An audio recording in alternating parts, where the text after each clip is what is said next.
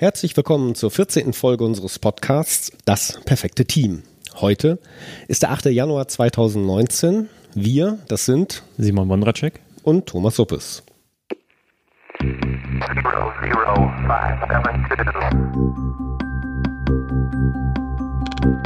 How to build the perfect team.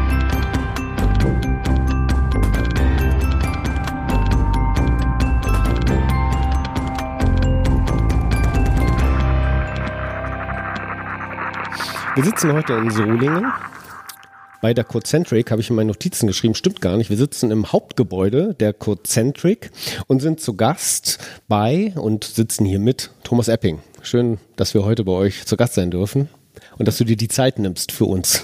Herzlich willkommen. Freut mich, bei euch zu sein.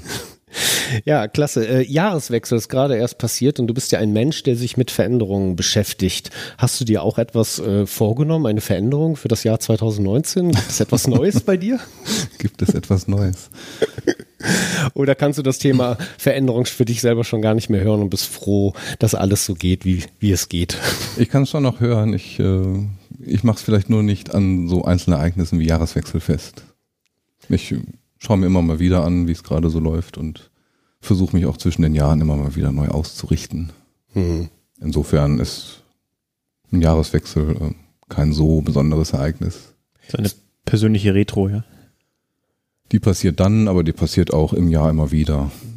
Insofern kein drastischer Kurswechsel, nur weil das neue Jahr begonnen hat. Okay, künstlicher Wechsel von 18 zu 19, zahlentechnisch ändert sich was, aber qualitativ schaust du regelmäßig genau. zurück und nach vorne. Ja, wahrscheinlich bin ich nicht der Einzige in diesem Kreis hier. ähm, unter deiner E-Mail-Signatur steht Thomas Epping oder Dr. Thomas Epping, Organisationsentwicklung und Managementmethoden. Organisationsentwicklung und Managementmethoden. Wie muss ich mir das Leben von Thomas, das berufliche Leben von Thomas Epping vorstellen? Was machst du eigentlich? Eine gemeine eigentlich? Frage, ich weiß, tut mir leid. Ja, das ist die Frage mit der schwierigen Antwort. Verschiedenes. It depends, könnte man auch sagen. Naja. Ähm, tatsächlich äh, bin ich ja weiter kurzhändig gelandet, ähm, weil der Alltag hier ähm, recht abwechslungsreich ist. Es gibt immer wieder neue Projekte und ähm, in jedem Projekt trete ich immer wieder in einer anderen Rolle auf. Das heißt, ähm, die Signatur versucht so ein bisschen so die zwei Hauptstränge zu beschreiben. Ja, also wenn ich selber in Projekten in einem Team bin, dann versuche ich vielleicht mehr ein bisschen ähm, ja in Richtung Methoden zu denken. Was würde denn jetzt vielleicht in dieses Team an Zusammenarbeitsmöglichkeiten passen? Ähm, wenn ich in anderen Projekten eher so außerhalb von Teams bin, dann geht es vielleicht mehr darum, so den Anschluss zu finden zwischen verschiedenen Teams oder schauen, ähm, wie sich denn ein Team in seinem Einflussbereich etwas ausbreiten kann. Das deckt dann vielleicht mehr so ein bisschen den Bereich Organisationsentwicklung ab. Mhm.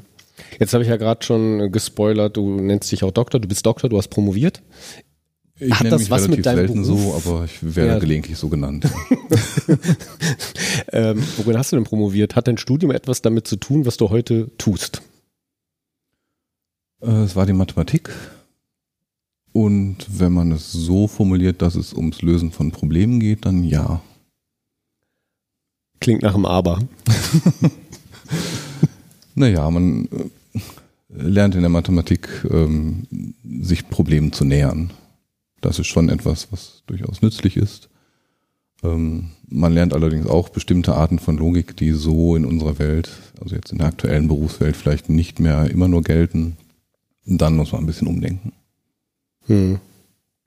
Jetzt hast du vorhin gesprochen oder gerade erzählt, dass du in unterschiedlichen Projekten immer wieder dabei bist. Was kann ich mir denn unter Projekten bei dir oder bei der Codecentric vorstellen? Was ist denn so ein Projekt bei euch? Projekt ist ähm, naja, ich versuche mal so ein bisschen das Spektrum zu beschreiben. Ähm, also es gibt Projekte oder Einsätze, ähm, wo ich tatsächlich ähm, ja, in einer sehr konkreten Rolle, zum Beispiel ne, als Scrum Master in einem Team, ähm, eingesetzt bin. Es gibt am anderen Ende des Spektrums ähm, Projekte, wo ich gar nicht in einem Team bin, sondern an der Seite von einem Team oder vielleicht auch nur an der Seite von einem Projektleiter, Projektleiterin stehe. Ähm, und je nach Einsatz ähm, sind es manchmal beratende Sachen, manchmal sind es gestaltende Sachen, also wo ich selber mache. Äh, manchmal versuche ich bewusst nicht selber zu machen. Es ist tatsächlich eine ganze Bandbreite. Dein Studium der Mathematik hat aber jetzt nichts mit Programmierung erstmal zu tun. Wäre ja auch so ein Entwicklungsweg, ne, vom, von der Mathematik hin zur Programmierung, Code-Centric. Offensichtlich macht ihr was mit Software hier. Hm, ja, das eine oder andere. Aber das war nicht so dein Weg. Du bist dann eher über die Organisations- und Management-Idee hier reingekommen. Äh, der Weg war schon über die Programmierung, der ähm, war allerdings mit dem Einstieg bei Cocentric im Sinne der aktiven Programmierung zu Ende. Das heißt, ich habe äh, bereits also an der Uni im Studium auch schon programmiert, ähm, habe dann auch mehrere Jahre in der Softwareentwicklung als Entwickler gearbeitet.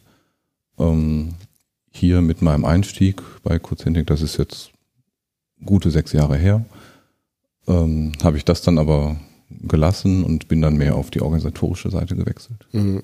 Codecentric seit 2005 gibt es das in, unter diesem Brand, haben wir vorhin im Vorgespräch äh, kurz erwähnt, und ihr seid relativ groß, irgendwas zwischen 400 und 500 Mitarbeitern. Genau, irgendwo dazwischen bewegt es sich. Auf die letzte Stelle genau könnte ich es dir im Moment nicht sagen. Äh, verteilt über 15 Standorte inzwischen, die meisten davon in Deutschland. Das heißt, ihr seid erstmal oder versteht euch, oder das ist schon mal eine Frage, versteht ihr euch als Software-Dienstleister? Ja. Also das ist ein großer Teil von unserem Geschäft. Ähm, allgemein Selbstverständnis, ähm, Vordenker für agile Softwareentwicklung und auch innovative Technologien. Das heißt, wir bedienen also sowohl ähm, Kunden, die sagen, wir brauchen jemanden, der uns ein Produkt entwickelt, ja. versuchen aber auch gleichzeitig ähm, selber vorne zu bleiben, äh, neue Ideen zu haben, bevor sie vielleicht viele Kunden wollen, ähm, eigene Sachen voranzutreiben. Also im Innovationsgeschäft seid ihr dann, Produktinnovation und Mhm. unterstützt eure Kunden damit. Jetzt äh, hat die Art und Weise, wie man programmiert, vielleicht auch etwas damit zu tun, wie man zusammenarbeitet. Inwieweit wirkt sich oder ist das euer Aufgabenfeld so in Richtung Agilisierung, neue Organisationsformen, diese beim Kunden einzuführen? Ist das Teil eurer Aufgabe auch schon mal mit? Oder inwieweit seid ihr eher Dienstleister, der verschränkt mit dem Kunden an neuen Softwaren arbeitet? Kann man das überhaupt voneinander trennen? Macht das Sinn? Ich glaube, wir nähern uns dem Thema, was wir uns so ein bisschen vorgenommen hatten für diese Sendung. ähm, ja, es gibt diese zwei, äh, ja, nennen wir sie Ebenen, zwei Sichtweisen. Ähm, und nein, ich glaube nicht, dass man sie voneinander trennen kann. Äh, man kann sie so gegeneinander balancieren. Ähm, das heißt, wenn wir irgendwo aufschlagen oder wenn auch irgendwie Kunden äh, zu uns kommen, hier mitarbeiten, ähm, geht es zum einen schon um die Lieferung, ne? also ich will Produkte in die Welt setzen, ich will liefern. Ähm, es geht aber automatisch auch immer darum, Veränderungen anzustoßen. Also Kunden lernen von uns neue Denkweisen, neue Handlungsweisen, sehen, wie wir arbeiten, sehen, dass es vermutlich anders ist, als sie es im Moment machen. Äh, und diese zwei Kräfte, ja, also Weiterentwicklung und Veränderungsdynamik, die sind eigentlich in jedem, jedem Projekt dabei. Mhm, Genau, jetzt hast du gerade das Thema der Sendung angesprochen. Es ist auch echt mal Zeit, dass wir nach, keine Ahnung, einigen Minuten noch auch das Thema mal erwähnen. Die richtige Dosis Agilität, das soll heute unser Motto sein. Haben wir uns auch nicht ausgedacht, haben wir von dir abgeguckt, weil darüber hast du einen Vortrag gehalten und das erläutert. Naja, dein Weg, den du mitentwickelt hast, die richtige Dosis Agilität zu finden im Kundenprojekt. Ähm, die richtige Dosis Agilität, gibt es nicht Standards und Methoden für Agilität? Muss ich nicht einfach Scrum einführen und dann bin ich schon agil? Die Frage nach der Blaupause. Frage Warum die richtige Blaupause. Agilität finden? Es gibt doch schon so viele Bücher drüber, ist doch alles schon erfunden Genau, worden. es ne? gibt schon so viel Was für richtige eine Dosis Agilität. soll ich denn jetzt finden? Kann ich das auch in Tablettenform einnehmen?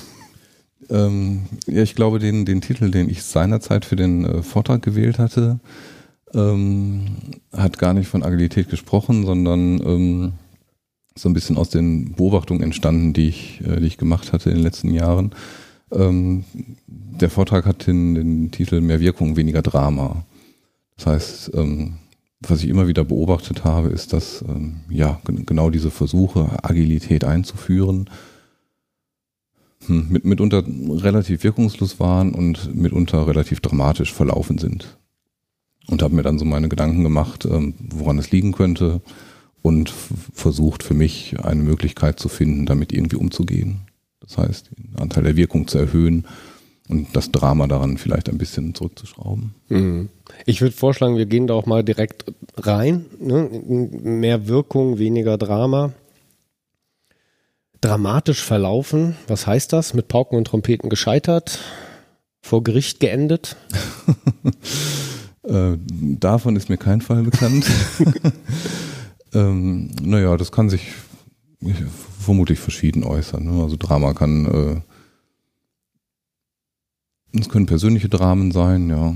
Ähm, Leute, die ähm, von ganz, ganzen neuen, neuen Arbeitsmöglichkeiten überrannt werden, die überfordert sind, sich in ihrer Identität angegriffen werden, also fühlen, ähm, dann aus durchaus verständlichen Gründen irgendwie boykottieren. Ähm, es kann auch ja, dadurch Drama geben, dass ich ähm, vielleicht nicht ähm, diese, diese beiden Ebenen, von denen wir gerade gesprochen haben, gleichzeitig im Blick habe. Das heißt, ähm, wenn ich ähm, ja, meinen Fokus vielleicht nur auf schnelle Lieferung setze und dabei vergesse, den Rest der Organisation mitzunehmen, die vielleicht gar nicht darauf eingerichtet ist. Oder umgekehrt, wenn ich mit dem Anspruch in ein Projekt gehe, ähm, ich möchte hier alles verändern und dabei vergesse, dass auch was geliefert werden muss, wenn ich also diese Kräfte nicht, nicht gegeneinander balanciere, kann das, äh, kann das auch zu Drama führen. Mhm. Das klingt noch so ein Stück weit theoretisch. Jetzt könnte man ja zum Beispiel sagen, naja gut, der Kunde, wenn der Kunde schon agiler unterwegs ist, vielleicht so im Scrum-Umfeld und du unterstützt es als Scrum Master, ist es dann nicht genau deine Aufgabe als Scrum Master, das auszubalancieren? Braucht es da noch mehr Modelle dahinter? Ähm, ja, das ist die Aufgabe, auch von mir, vielleicht nicht nur von mir. Ähm, die Frage ist halt zum Beispiel, wer, wer, weiß denn alles von dieser Aufgabe? Ja. Also ein Grund, ähm, warum ich mich mit diesem Thema beschäftigt habe, ist, ähm, ist der Eindruck, dass die Erwartungshaltung auf beiden Seiten oftmals entweder nicht die gleichen sind oder einfach nicht gegenseitig bekannt sind. Das heißt, ähm, es ist meiner Erfahrung nach relativ gut möglich, sich hinter so einer Vokabel zu verstecken. Ja, ich bin der Scrum Master und sagt jemand, ach, hallo, du bist ja der Scrum Master. Und in, in beiden Köpfen entsteht ein Bild. Und ich ähm, verhalte mich nach dem Bild, was ich im Kopf habe. Und der andere Mensch verhält sich nach dem Bild, was er oder sie im Kopf hat. So, und wenn das nicht zueinander passt, dann habe ich zwei Menschen, die beide glauben, sie machen das Richtige, aber irgendwie passt es trotzdem nicht. Wäre dann nicht die Lösung, einfach die Definition nachzuschlagen, was ein Scrum Master macht? da gibt es auch einen Scrum Guide. Genau. Da, da gibt es auch eine ähm, Bullet-Liste. Tatsächlich glaube ich, dass es äh, ja durchaus schon ein bisschen helfen könnte, wenn, wenn das passieren würde. Hm. Äh, treffe immer wieder äh, Leute, die gar nicht reingeguckt haben, ja, sich also Scrum wünschen oder sagen, wir machen das und, und dann mal fragt, Hast du es gelesen oder gibt jetzt auch ein Update? Hast du das Update mal gelesen? Ach so, nee, habe ich noch gar nicht. Hm. Ähm, ob es reicht, weiß ich nicht. Und deswegen versuche ich ähm, in letzter Zeit zunehmend ähm, relativ konsequent auf solche Vokabeln zu verzichten. Wie Scrum Master. Wie Scrum Master, Agilität. Wovon besser sprichst, werden. Wovon sprichst du dann? Also ja, tatsächlich von den ähm, konkreten Problemen, die es gibt. Also was heißt besser werden? Ja. Für, führe ja nicht Agilität ein, damit ich Agilität einführe. Also wo knirscht es denn?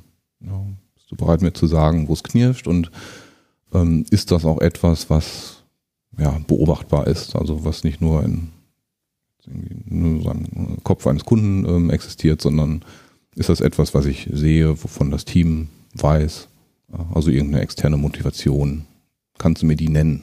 Hm. Das wäre schon mal ein guter Grund.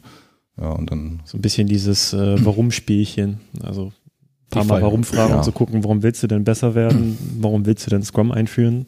Die typische Frage in unseren Kreisen, ja, Mhm. welches Problem Naja. versuche ich hier zu lösen?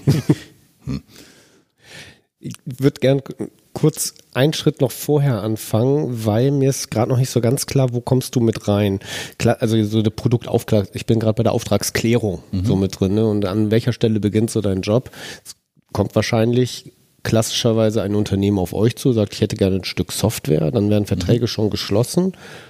Tu, ich spring mal vor und jetzt kommst du rein und bist vor einer Situation gestellt mit vielen Menschen, vielleicht auch Abteilungen, um dort was zu organisieren oder steigst du schon sehr früh in diesen Kennenlernen und äh, Gestaltungsprozess mit ein? versuche möglichst früh mit dabei zu sein. Ähm, das heißt, wenn die ersten Gespräche laufen, dann ähm, und weiß, es ne, geht vielleicht in meine Richtung, äh, dann versuche ich mich möglichst früh einzuklinken, gar nicht, um schon irgendwelche Ratschläge zu geben, sondern einfach nur mal zuzuhören und ähm, ja, relativ früh mit dabei zu sein, wenn ähm, naja, Leute uns erzählen, warum sie sich eigentlich an uns wenden. Noch ein bisschen, vielleicht durch Nachfragen ein bisschen abklopfen, was ist das denn für ein, für ein Kontext, in dem da Dinge passieren, ähm, um wiederum relativ früh ein erstes grobes Verständnis von dieser Welt, also von dieser Kundenwelt zu bekommen. Und dann eben auch ähm, früh sagen zu können, wenn wir jetzt tatsächlich loslegen, mh, bislang habe ich dich so und so verstanden, ähm, ja, auf, aufgrund von, von meinem aktuellen Verständnis deiner Lage würde ich mich für die erste Zeit vielleicht auf diese, jene oder solche Aktivitätsschwerpunkte stürzen. Das heißt, wenn wir loslegen, rechne damit, dass mich ja, manche Sachen mehr interessieren als andere Sachen. Und dann habe ich relativ früh die Möglichkeit, das zu spiegeln und ähm, erstes Feedback einzuholen äh, und zu gucken, ob, ob diese zwei Erwartungswelten für den Anfang grob zusammenpassen. Das heißt, deine Beschreibung dann ist dann, ich habe jetzt die und die Herausforderung, Problemstellung wahrgenommen.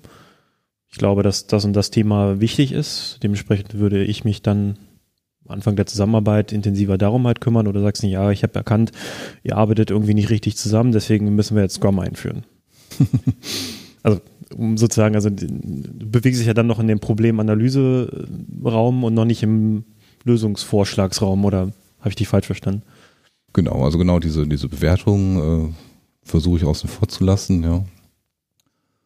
Ähm, und erst mal tatsächlich ja, aufzunehmen, sofern das halt objektiv möglich ist, aber ne, relativ objektiv äh, aufzunehmen, was, was sehe ich eigentlich? Also wenn ich jetzt ne, in diese Kundenwelt betrete, was sehe ich, was sehen auch andere Leute, ähm, was ist so ein minimales geteiltes Verständnis von dem Kontext, in dem wir hier sind? Mhm. Da fließen dann verschiedene Sachen rein, ja, also ganz, ganz banale Sachen wie, ne, also wie voll sind die Terminkalender, ähm, wie intensiv sprechen Leute eigentlich miteinander, wie sitzen sie eigentlich so miteinander da, wenn sie in Meetings sitzen. Also einfache Beobachtungen, die ich Mhm. machen kann, die auch andere machen können. Ähm, und darauf ähm, kann ich dann so eine erste Einschätzung entwickeln, was würde denn in diese Welt vielleicht passen. Ja, das ist dann etwas, was ich aus der Erfahrung heraus ähm, entwickle, vorschlage und dann aber auch sehr früh versuche zu spiegeln, damit ich ne, also nicht in meiner eigenen Gedankenblase unterwegs bin, sondern früh den, den, den Anschluss an die, an die Kundenwelt suche. Vielleicht um das ganz kurz noch was konkreter fassbarer zu machen, wenn du beispielsweise die Beobachtung wahrnimmst, okay, die Kalender sind voll, alle Leute, die irgendwas damit zu tun haben, sind viel auch in andere Dinge involviert. Mhm. Gegenüber Leuten, oh, die haben relativ viel Zeit, die haben kaum Termine, Meetings-Zeit eingetragen in den Kalender. Was sind dann so unterschiedliche Schlussfolgerungen oder Wege, wo du sagst, das eine könnte gehen, das andere könnte nicht gehen? Also da beginnt das Feld der Interpretation. Ne? Mhm. Natürlich muss ich dann äh, irgendwie interpretieren, was das jetzt bedeuten könnte Mhm. und was vielleicht passen könnte. Ähm, eine Schlussfolgerung, die ich daraus ziehen kann, ist, ja, es ist vielleicht nicht die beste Idee, jetzt äh, mit Methoden zu kommen, die weitere viele Meetings erfordern. Mhm. Oder es ist vielleicht nicht die beste Idee, äh, so eine ja, agile Transformation zu starten, indem wir noch mehr Workshops in diese Kalender pressen. Vielleicht geht es gar nicht, ja, weil sie verdrängt werden von dem, was ohnehin schon drin steht. Mhm. Vielleicht ist es nicht akzeptiert. Vielleicht ist in so einem Umfeld besser, ja, mit kleinen Gelegenheiten zu arbeiten. Ihr seid ja Dienstleister. Und wir erinnern uns ans agile Manifest, dass wir die Zusammenarbeit mit dem Kunden mehr schätzen, ich muss gerade nachgucken, ähm, als Vertragsverhandlungen. Nichtsdestotrotz wird auch die Concentric wahrscheinlich gegen Geld arbeiten am Ende des Tages. Und irgendwann muss doch dann die Vereinbarung kommen, was, was wird der Gegenstand sein, was die Cocentric tut. Kaufe ich bei euch dann in der Regel eher Kontingente ein, um dann zu ermitteln, auf welche Art und Weise lösen wir das Problem am besten, welches eigentlich? Oder macht ihr Verträge in dem Sinne von ähm, Produkte, die ihr dann schon verkauft, also Ergebnisse? Wie muss man sich eine Zusammenarbeit ganz praktischerweise als Kunde mit euch vorstellen? Wir, wir versuchen das individuell zu halten ja, und auszuhandeln. Ähm, beides ist möglich. Ja. Und ähm, ja, in meinem Fall, ähm, also ich, ich weise nur darauf hin, ne, ich decke jetzt natürlich in diesen, äh, diesen Erläuterungen nur hauptsächlich den Aspekt der Veränderung ab. Ja. Es gibt immer noch den Aspekt der Produktlieferung, der üblicherweise im Vordergrund steht. Ähm, und da kann es sein, dass wir feste Zeiträume vereinbaren, in denen wir tätig sind. Es kann auch sein, dass wir Funktionen vereinbaren, ja, für die wir dann das Geld nehmen. Okay. Du sprachst von drei Mustern. Und das erste Muster war Begriffe ohne Klarheit. Was meinst du damit, mit diesem Muster? Diese drei Muster waren ähm, ja Teil der Motivation für, für äh, den Vortrag. Wirkung weniger Drama. ähm, und ähm, genau, eines haben wir, das, was du gerade nanntest, haben wir gerade schon gestreift, nämlich ähm, ja, Begriffe ohne Klarheit, so habe ich es genannt. Also die Möglichkeit, sich hinter Vokabeln zu verstecken. Der Scrum Master. Ich bin der Scrum Agile. Master. Wir wollen agil werden. Ja. Wir führen Agilität ein. So. Dann will ich gar nicht ausschließen, dass in vielen Köpfen ein Bild entsteht. Aber eine gemeinsame Klarheit schafft das meiner Erfahrung nach nicht unbedingt. Mhm. Ja. Und das ist ein so ein wiederkehrend, also ne, ein Muster, äh, was ich, was ich meine, beobachtet zu haben. Das ist ein Teil der, der Motivation für den Vortrag gewesen. Ähm, es gibt noch zwei andere. Ich weiß nicht, ob wir äh, Gerne. alle drei kurz streifen wollen oder in eines eintauchen. Aber erstmal zu diesen Begriffen ohne Klarheit. Ich meine, wir Menschen haben ja ein ganz wer wichtiges, wertvolles Werkzeug, das ist die Sprache. Sprache tauchen eben Wörter auf, Begriffe, also Konzepte, die dahinter stehen. Und natürlich ist es ja enorm wertvoll, wenn ich Scrum sagen kann und der Simon, den ich jetzt angucke, weiß, worauf ich referenziere. Ne, Also so ein Begriff ist ja erstmal was ganz äh, Wunderbares. Wir können sehr schnell auch Dinge abkürzen, können auf den Punkt kommen und können Bilder auch gemeinsam teilen. Wir kennen die Grenzen von diesem Teil. Ne? Wenn es dann eben so zur Floskel wird, würdest du sagen, dein Job ist es dann, Klarheit herzustellen, Begriffe klärer zu klären, Konzepte zu erläutern? Oder wie gehst du mit diesen Begriffen um? Du hast gerade schon gesagt, du versuchst sie zu verhindern, zu vermeiden. Dann reden wir halt nicht mehr darüber. Wird es dann besser, wenn wir das nicht mehr tun? Ja, ich muss unterscheiden. Also ich versuche sie in meiner eigenen Welt zu vermeiden. Ich halte natürlich niemanden davon ab, Begriffe zu verwenden. Ähm, ja, es, es funktioniert, wenn man tatsächlich einen gemeinsamen Bezugspunkt hat. Ne? Aber ähm, ich kann nicht wissen, ob ihr beide den Scrum Guide gelesen habt. Mindestens das könnte ich mal fragen. Und selbst wenn ihr sagt, ja, haben wir, weiß ich nicht, ob wir gleich hier für die gleiche Ausgabe gelesen haben ähm, und ob wir das, was da drin steht, gleich verstanden haben. Also es, es bleibt unsicher, auch wenn es solche Bezugspunkte gibt. Ähm, und deswegen ja, die Sprache ist da und sie ist auch weiterhin wichtig. Äh, ebenso wichtig sind ja vielleicht aber auch die Handlungen, die ich sehen kann. Ne? Deswegen bin ich auch immer auf der Suche nach beobachtbaren Dingen im Sinne von, ja, wie verhalten sich denn Leute? Also dann haben sie vielleicht der Sprache nach ihre Sprints eingerichtet und sagen, wir machen Sprints. Wenn sie aber nichts Lieferfähiges am Ende haben, dann steht ihre Handlung im Laufe dieses Sprints im, im Gegensatz zu dem, was sie sagen. Kurz noch zur Sprache. Das ist ja so ein Krux mit der Sprache, ne? weil die Begriffe teilt man nicht, die Bilder sind unterschiedlich, aber eigentlich gibt es da ja auch Tricks, wie man damit umgehen kann. Ähm, ich denke gerade an äh, hermeneutische Verfahren, bin halt Geistwissenschaftler. Ähm, der Trick besteht in der Kommunikation, wir ahnen das halt alle schon. Ne? Und dann ist eben die Ver Vergegenwärtigung, die Verständigung darüber. Das heißt, wir reden miteinander. Ich habe Hypothesen darüber, was der Simon, den ich jetzt gerade schon wieder angucke, wohl unter Scrum verstehen mag. Ich weiß nicht, was er gelesen hat. Dann frage ich etwas, er sagt mir etwas. Jetzt kann ich meine Hypothese überprüfen. Äh, und so spielen wir sozusagen ein Verstehensspiel, was auf so einem unendlichen Ping-Pong äh, basiert. Hermeneutischer Zirkel wäre dann so das, das ein, das Schlagwort vielleicht, das heißt, dieser Verstehensprozess wäre nach diesem Modell niemals an ein Ende zu kommen, sondern äh, es kreist die ganze Zeit umeinander. Das heißt auch, wenn man da sitzen, was bedeutet das Verhandlungen? Wir hören nicht auf zu reden. Das heißt, wir müssen dieses Reden drüber, die Kommunikation auch ritualisieren, dafür sorgen, dass wir im Gespräch bleiben, um rauszufinden, reden wir noch vom Gleichen? Wollen wir noch das Gleiche? Das ist für mich nur so das Sprachliche und du bringst den nächsten Aspekt. Das Reden ist ja das eine, aber gerade als Dienstleister wollen wir ja auch was erzeugen, da soll ja auch was bei rumkommen, das muss sich in Handlung irgendwo zeigen. Und das würde ich jetzt erstmal als eine weitere Ebene mit aufnehmen. Wir reden drüber, aber irgendwann kommt das Handeln und dann beobachtest du das Handeln auch und schaust, was sagt mir das Handeln, passt das zum Reden und was bedeutet das, wenn ich dein Handeln sehe und was leite ich davon ab? Da kurz einhaken kann, ich glaube, du hast ja auch zwei Ebenen dabei jetzt gesehen. Das eine war sozusagen die Verständnisfrage, also was ist mein Verständnis von Scrum? Na, wie interpretiere ich Scrum? Habe ich nach am Ende des Sprints, interpretiere in Anführungszeichen, oder was ist mein Wissensstand darüber? Habe ich am Ende des Sprints ein auslieferbares Produkt oder ein Update, wie auch immer, oder nicht? Ne? Kann also unterschiedliche Verständnisthematiken sein. Das andere, was du gesagt hast, war ja, dass man sich hinter diesen Begriffen versteckt. Also man sagt, man möchte agil sein, aber der Grund, warum man agil sein möchte, also dieses Warum, ist halt nicht klar oder ist vielleicht in den Köpfen anders. Die einen wollen agil sein, weil sie vielleicht ein anderes Arbeiten miteinander haben wollen, was ihnen vielleicht eher zuträgt. Hm. Die Geschäftsführung möchte vielleicht agil haben, damit sie schnell Produkte an den Markt bringen. Ja, also unterschiedliche Motivationen, die dahinter stehen. Genau, das ähm,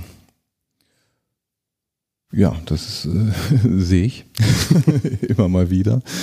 Ähm, und deswegen hatte ich mir halt äh, ja, so, so, ein bisschen Rahmengerüst zurechtgelegt, um ähm, ja, in solchen Vorgesprächen äh, halbwegs strukturiert ein paar Sachen abzuklopfen, ja, um möglichst schnell rauszufinden, ähm, welche Welt soll denn hier gerade auf welche Art und Weise sich irgendwie in welche Richtung verändern.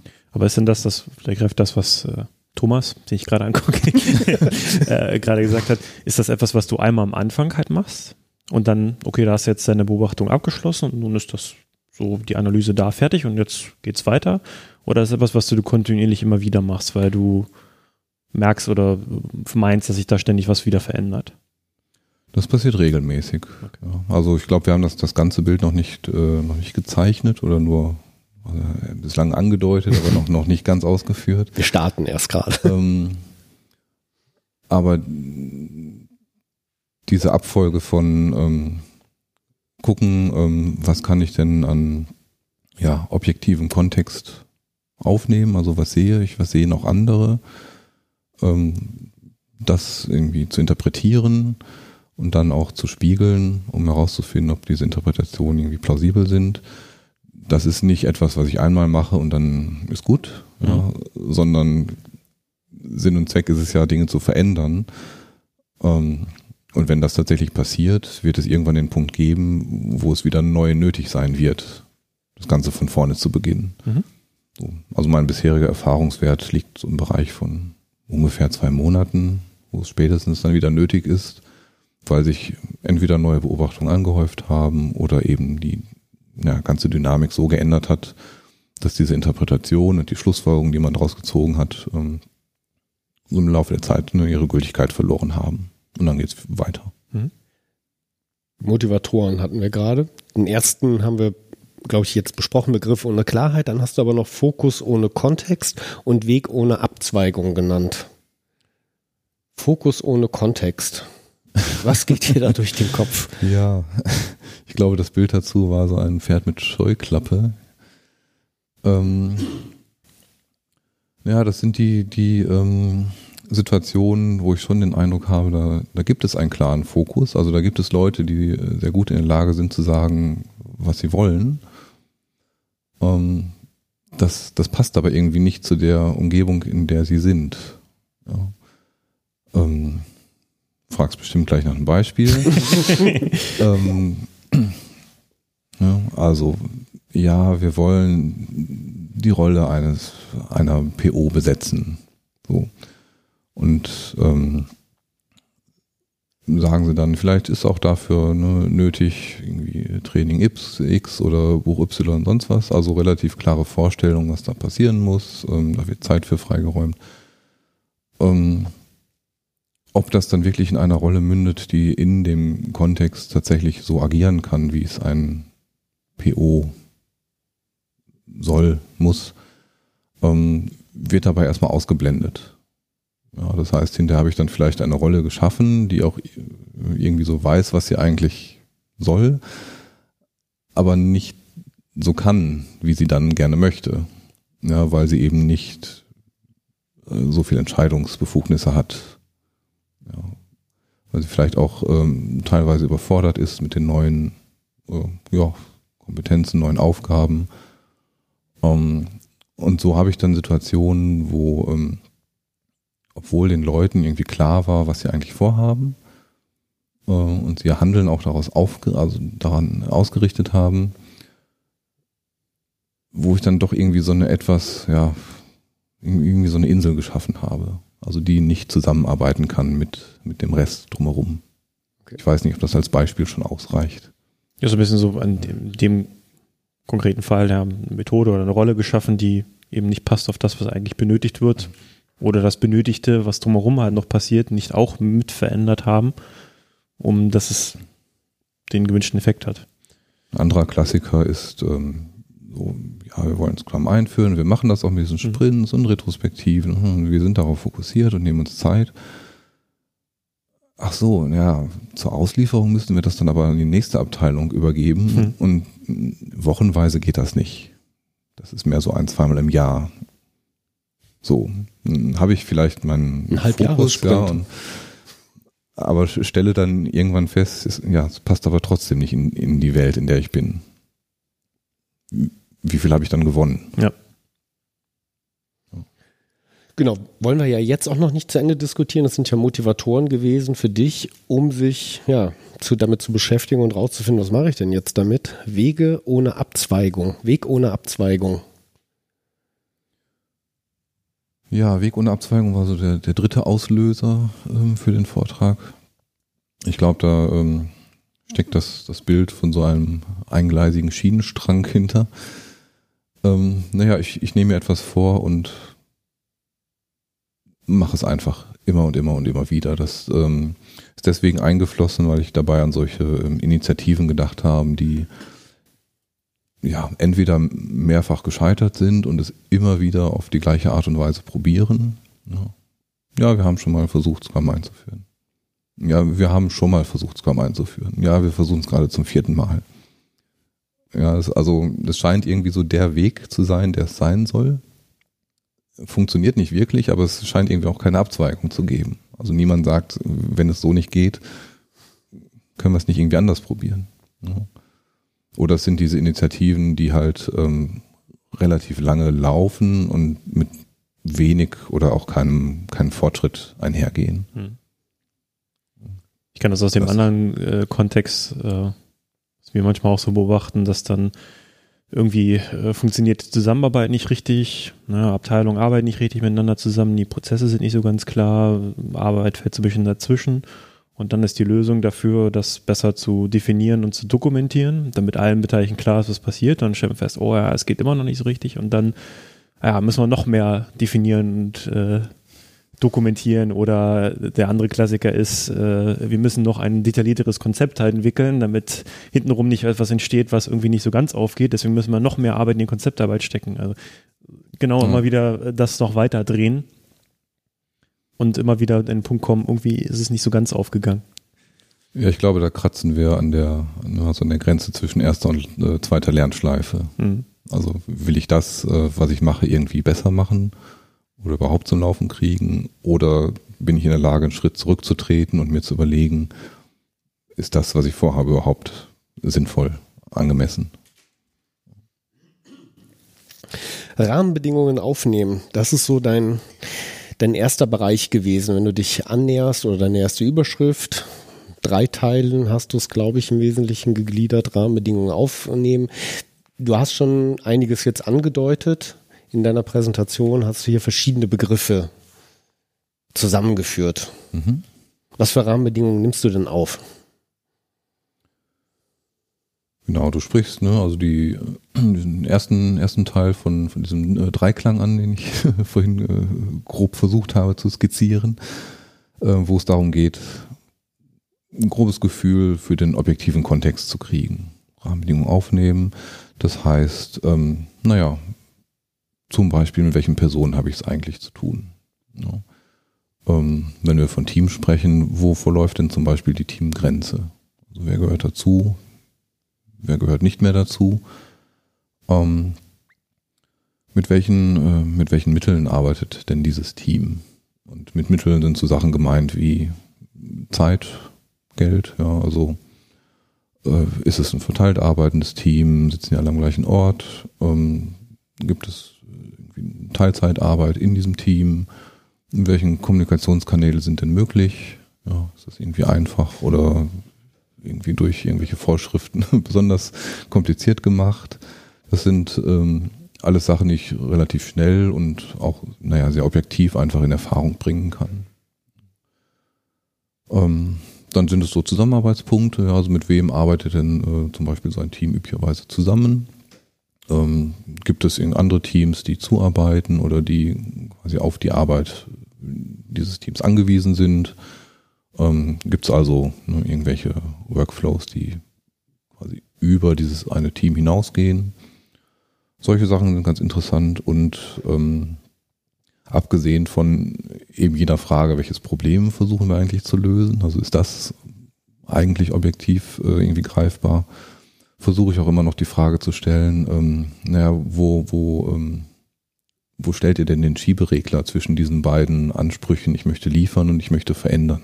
Wo stellt ihr den denn ungefähr ein?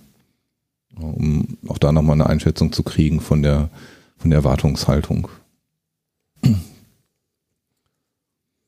Weil ja auch verändern immer irgendwo ja auch eine Motivation oder einen Grund haben muss. Also wenn man jetzt fragt, möchtest du lieber liefern oder möchtest du verändern, wäre ja die Antwort wahrscheinlich meistens, ja, ich will liefern. Oder man sagt, ich möchte die, das Problem verändern oder dieses Problem auflösen. Ja, das stimmt. Also ich genau würde weiterhin sagen, es ist nicht wirklich trennbar, aber es kann schon in hm. verschiedenen Formen daherkommen. Also es gibt Leute, die sagen, ich möchte genau dieses Produkt entwickeln und das soll mein Aufhänger dafür sein, dass ich andere Arbeitsweisen kennenlerne. Mhm. Ähm, und es gibt auch Leute, die sagen, so, wir entwickeln diese fünf Produkte und das wollen wir auch weiterhin tun und wir wissen auch, was wir da tun. Ähm, wir wollen aber so Stück für Stück ähm, an der Art, wie wir es machen, ein bisschen drehen. Mhm. Ja, also es gibt schon noch so verschiedene Abstufungen in diesem Spektrum. Ja. Hm. Schön, dass du Schieberegler sagst. Liefern, verändern klingt ja erstmal, das sind zwei Pole.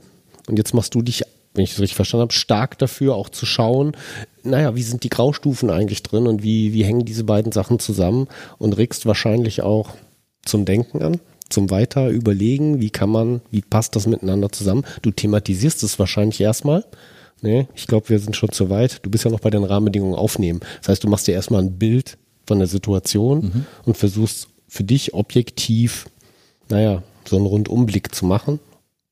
Das hast du aber auch äh, zumindest erwähnt, dass du nicht nur äh, objektiv beobachtest, sondern auch subjektiv. Was ist damit gemeint? Oder wie grenzt sich das ab? Ab wann kommst du in den subjektiven Raum? Genau. Ähm. Bist du jemals im objektiven Raum? ja, ja, gut, aber ja, ja. gibt es den objektiven Raum? Objektiv. Den Terminkalender kann ich sehen und sagen, okay, der ist voll oder 80 Prozent der Zeit ist mit Meetings. Ja, das ist weitestgehend eine objektive Beobachtung. Ähm, als ich darüber gesprochen habe, habe ich tatsächlich beides genannt. Mhm. Also ich, äh, ich sammle objektive Beobachtungen, ich sammle subjektive Beobachtungen. Ähm, das Wichtigste an dieser Stelle ist, dass ich tatsächlich keine Interpretationen sammle. Ja. Und mit subjektiven Beobachtungen sind äh, Dinge gemeint, die vielleicht erstmal nur ich sehe. Wenn ich sie aber anderen zeige, dann stimmen die relativ schnell zu und sagen, ja, jetzt, jetzt wo ich es ne, sehe, oder jetzt wo du es sagst, äh, sehe ich es auch. Persönliche meinst du damit subjektiv auf dich bezogen, deine Beobachtung? Ja, die landen erstmal bei mir, ähm, aber ich kann das relativ schnell testen, ob das ne, vielleicht nicht wirklich eine objektive Beobachtung Mhm. ist, indem ich sage, ich, ich sehe gerade das hier, habe ich, also Quasi ein Prozess, um sicherzustellen, ob das, was du wahrgenommen hast, auch von anderen halt geteilt wird und selber zu reflektieren, okay, was könnte eventuell tatsächlich nur meine Wahrnehmung sein, die unbedingt nicht zwingend geteilt wird. Genau, also spätestens, wenn ich dann ähm, nur das, was ich gesammelt habe und das, was ich daraus abgeleitet habe, dann, dann spiegle, dann kriege ich raus, ob das irgendwie ein- eine subjektive Einbildung war Mhm. oder ob das nicht vielleicht doch eine geteilte Beobachtung Hm. Geteilte Beobachtung. Ich möchte einmal nochmal Vision hast du auch notiert da drin. Vision, meinst du damit dieses Liefern, Verändern? Wo soll die Reise hingehen? Also eher im Sinne von, naja, Unternehmen, unter Vorhabensvision. Was hat mein Kunde vor oder? Ja, es ist zum einen der Versuch, tatsächlich eine Antwort auf diese Frage zu kriegen, welches Problem wollen wir lösen. Ähm, das heißt, ich versuche rauszukriegen, gibt es ähm, tatsächlich externe Motivation. Ja, ist mir relativ wichtig, dass die eher extern als, als intern liegt. Also dass es nicht nur eine Person gibt, die sagt, ich finde das gerade eine gute Idee, wenn wir dies und jenes mal verändern würden, sondern dass ähm, irgendeine Art von, naja, von äußerem Zwang vielleicht sogar gibt, ähm, die das einfordert, dass sich Dinge verändern. Warum?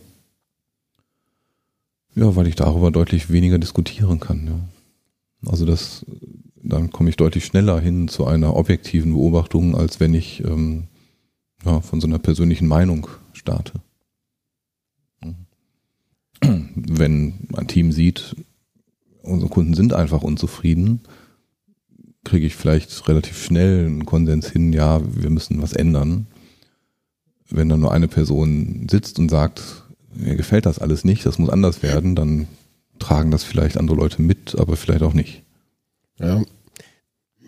Denke an dieses Umzu. Warum tue ich eigentlich was? Und wenn wir zusammenkommen in einer Unternehmung, auch in der NGO, dann haben wir eigentlich immer etwas Gemeinsames vor, was wir halt bewegen wollen. So würde ich es auch formulieren. Es geht nicht darum, das persönliche Vorhaben zu machen, sondern wir einigen uns ja darauf, etwas zu erreichen. Und dann finde ich das schon eine ganz äh, wichtige Sache, dass es halt um, dass der Motivator von außen halt kommt und nicht nur von innen. Das trägt für einen persönlich vielleicht, aber als unternehmerisches Ziel trägt das halt nicht sehr weit. Also vom Nutzerdenken sozusagen. Ne? Von, Ja. Von meinem außen Ziel kommen, wenn ich selber zu meinem Ziel machen kann. Also von außen kommen im Sinne von mein Chef möchte das, ist Hm. nicht so hilfreich, aber von Ja. außen kommt, ich verstehe, okay, wir haben als Gruppe, Organisation, was auch immer, ein, ein Problem oder eine Veränderung, die, der wir begegnen müssen. Und äh, da kann ich mich mit identifizieren oder dahinter klemmen. Ganz außen, genau. Weil der Chef käme ja auch noch von innen. Ja, ja. Damit Ja, gut. Ne? Oder der Vorgesetzte, der Abteilungsleiter. Die Aktionäre. Genau. So, Rahmenbedingungen aufgenommen. Du warst schon gerade ein Schrittchen weiter und warst schon beim Spiegeln. Also du bleibst ja nicht nur bei dir und nimmst deine Beobachtungen auf, notierst die, wie auch immer, sondern du fängst dann an, in Interaktion zu treten. Spiegeln. Ne? Du hinterfragst, bist du dann schon in der nächsten Stufe? Ähm, ich bin dann in der nächsten Stufe. Allerdings versuche ich erst noch was mitzubringen, was ich auch tatsächlich spiegeln kann. Ähm, naja, so Sachen, die ich und auch so gut wie alle anderen Leute sehen, zu spiegeln, da liegt wenig Wert drin. Ja, denn es ist ja gerade deswegen eine objektive also, also Rahmenbedingung, ähm, weil sie bekannt ist. Ja. Das heißt, das ist nicht das, was ich äh, versuche zu spiegeln, sondern das, äh, was ich äh, versuche zu spiegeln, ist ähm, ja, die Interpretation von diesem Kontext. Das heißt, ähm, zwischen diesem ersten Teil, ich sammle mal, was ich so ne, objektiv aufnehmen kann, und diesem äh, dritten Teil, ich mache damit wirklich meine Runde und äh, spiegle, ähm, fällt halt noch ein zweiter Teil. Und der besteht jetzt erstmal daraus, ähm, das zu tun, was wir gerade noch vermieden haben, nämlich zu interpretieren und Schlussfolgerungen zu ziehen. Das heißt, du würdest nicht hingehen und sagen, äh, lieber Kunde, ich habe festgestellt, Sie haben ein Problem in der Zusammenarbeit innerhalb Ihres Teams, sondern du würdest halt ein bisschen weitergehen und vielleicht ein bisschen an das Warum reingehen? Warum diese Problematik besteht oder woher das kommt? Also was ist so ein bisschen der Interpretationsraum, der dann da eröffnet wird? Ähm, also weiterhin würde ich äh, genau diese bewertenden Sachen tatsächlich nicht tun. Mhm. Ja. Ähm, die Interpretation besteht jetzt darin, naja, ich weiß ungefähr, was ja, die Vision, ne, also Motivation für Veränderung sein soll. Ich weiß ungefähr, es ist alles sehr grob, ne, ich weiß ungefähr, in welchem Kontext ich bin. Ähm, jetzt versuche ich für mich selber, nicht für andere, sondern erstmal tatsächlich nur für mich selber in meiner ne, Rolle für diesen Kunden zurechtzukriegen, naja, was mache ich denn? Also wie würde ich mich denn jetzt sinnvoll verhalten? Ähm, und da fallen so Sachen rein wie Entscheidungen über, naja, positioniere ich mich so, dass ich derjenige bin, der Entscheidungen trifft oder überlasse ich zum Beispiel Entscheidungen dem Kunden? Mhm. Ne? Vielleicht mache ich nur Vorschläge über Schritte, die, oder Veränderungsschritte, die möglich wären. Äh, vielleicht fordere ich sie auch ein. Das sind so grundsätzliche Entscheidungen, die ich jetzt versuche zu treffen. Teilst du diese Entscheidung abgeleitet aus deinen Beobachtungen dann konkret den Kunden mit? Also sagst du dann, lieber Kunde, ich habe beobachtet, ihr habt ein Problem, hier Entscheidungen zu treffen oder ich fehlt ein bestimmtes Erfahrungslevel, um ein Produkt sinnvoll voranzutreiben. Dementsprechend wäre meine Interpretation, dass jemand braucht, der, das ist jetzt vielleicht so das Beispiel, der hier die, die Entscheidung trifft, wie das links oder rechts rumgeht. Ist das das, was dann so in der Kette entsteht? Also ich versuche es ein bisschen konkreter fassbar Naja. zu machen.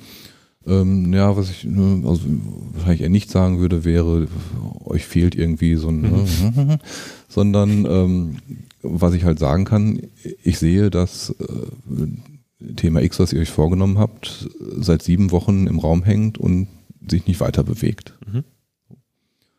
Gleichzeitig sehe ich aus eurer Beschreibung, ihr wollt ne, irgendeine Art von, von Vision erreichen.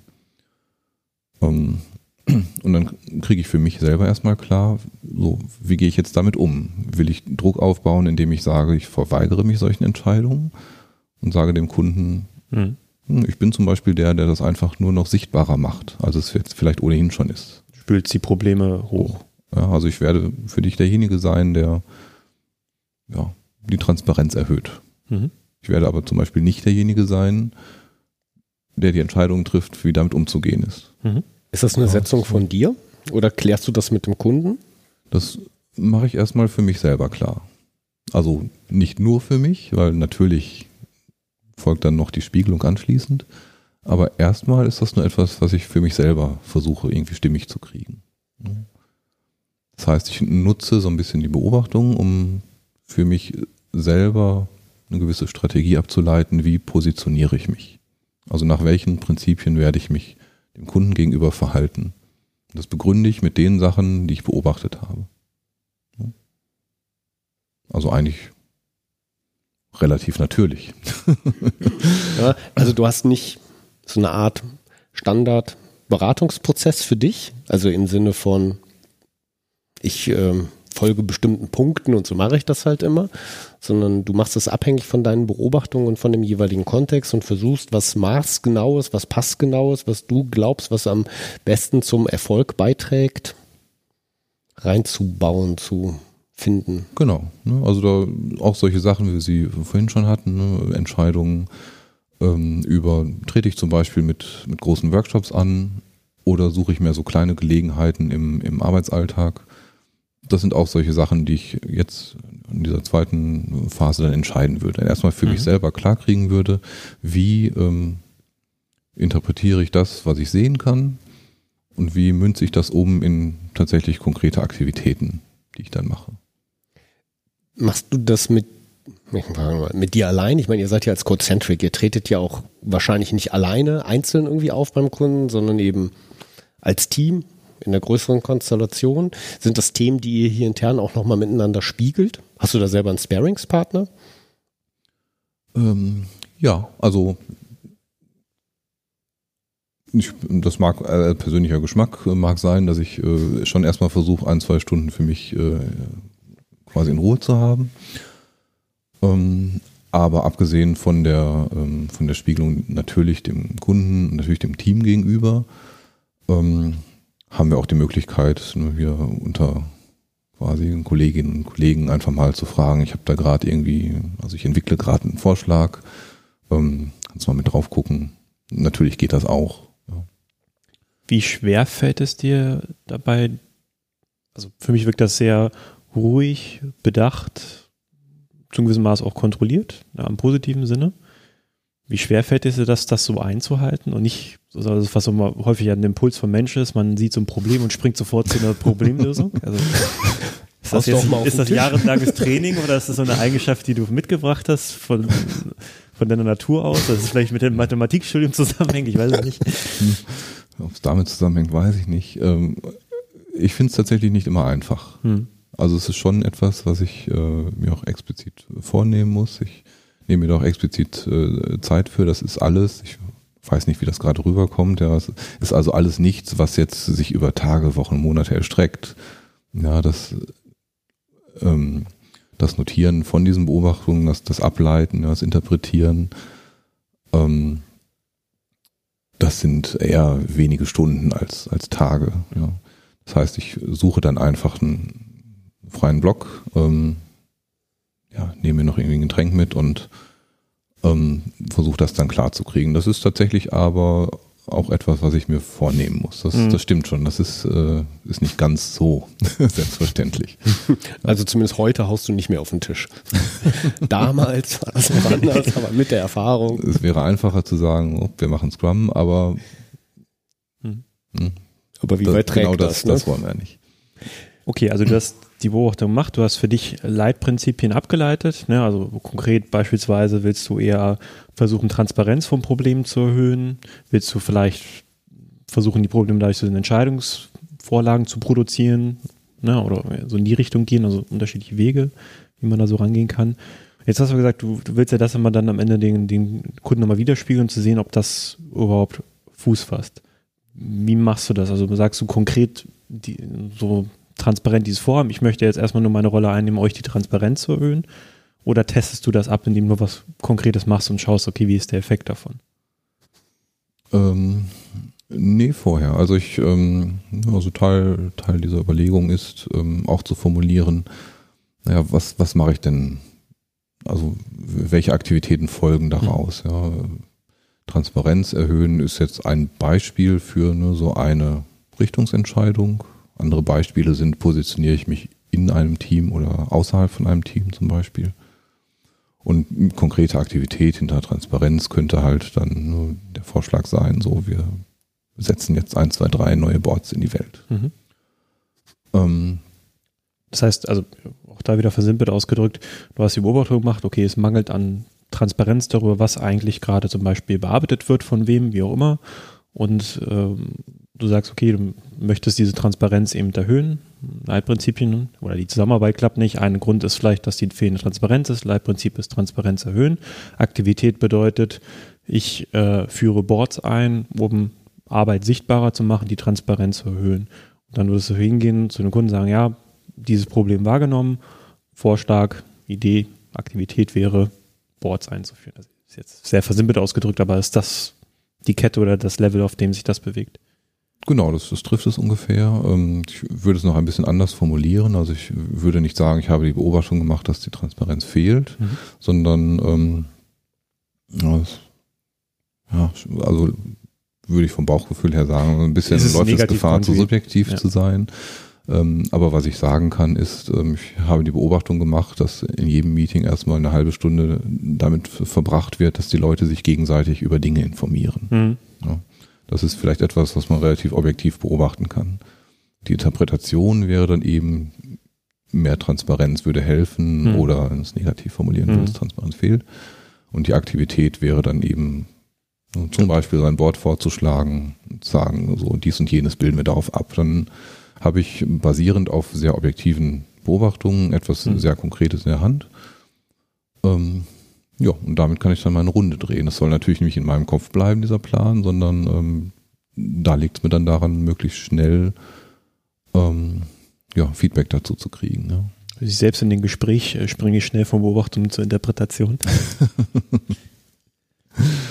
ähm, wenn du dich reinsetzt, so verstehst gerade, du bist erstmal dabei am Anfang, nimmst die Rolle eines Beobachters ein. Klärst du das? Machst du das schon explizit eigentlich mit deinem Team, mit deinen, deinen Kunden? Ich stelle mir gerade so, so einen Thomas vor, der mit seinem Blog da sitzt. Die machen da irgendwas, diese Teamleute, und dann schreibt er so fleißig mit. Da fühlt man sich ja vielleicht auch so ein bisschen beobachtet. Ja, das äh, kann man sicherlich merkwürdig gestalten, wenn man es genauso macht. Ähm, nein, also Ja, wie geht denn das? Wie, wie, wie nehme ich dich wahr, wenn ich auf dich stoße?